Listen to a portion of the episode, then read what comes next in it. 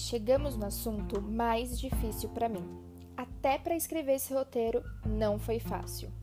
Auto perdão. Por que é tão fácil perdoar o outro e não nos perdoar? Vejo muito essa característica em pessoas que são muito ansiosas, porque essas pessoas, querendo ou não, se cobram demais, mais do que os outros. Mas eu parto da crença de que primeiro nós e depois o mundo externo. Como cuidar do outro se não consigo cuidar de mim? Imagina só, você pegou uma virose, corpo doendo, cabeça latejando, vômito para todo lado. Seu irmão também pegou. Como cuidar dele se você não consegue nem ficar em pé sozinha? Esse pensamento se enquadra em tudo na nossa vida, sejam dores emocionais e mentais ou físicas e palpáveis.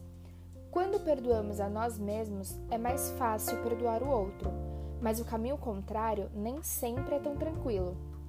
Somos todos humanos. Todos que estamos nesse mundo material viemos para evoluir, aprender, transformar, transmutar. Não é justo julgar o seu erro como o pior do mundo, e quando o outro comete o mesmo erro que você, é mais fácil perdoar. Não é justo com você, entende? Isso te limita, porque o medo de errar acaba ficando grande demais, intenso demais, pesado demais, algo que jamais deveria existir. A vida é uma escola e, da mesma forma que o outro pode cometer equívocos, você também pode. Até porque ninguém é perfeito e evoluído, porque se fosse, nem nesse plano estaria mais. Se um desconto, sabe? Auto-perdão e liberdade andam lado a lado. Quando a gente se perdoa, a gente acaba vendo a vida de uma maneira mais leve, sem medo do julgamento, do peso da culpa, do peso mental.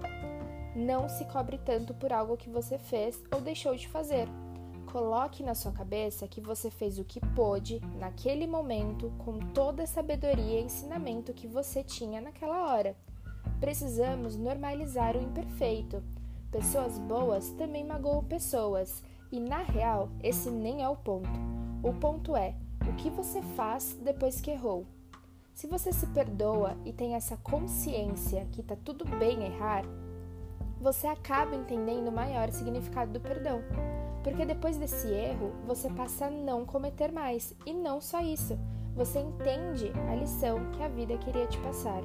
Então não faz sentido ficar remoendo isso, entende? Se já passou, você se perdoou, pediu perdão e mudou a postura, Pronto, deixa essa energia livre para rodar. Solta o controle, entenda que está tudo bem, porque na verdade está, é natural errarmos. O que você faz após o erro que vai dizer quem você é e não o seu erro em si.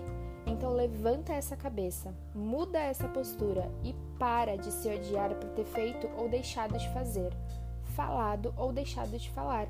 Você é ser humano e merece se perdoar, merece seu espaço para erros e aprendizados.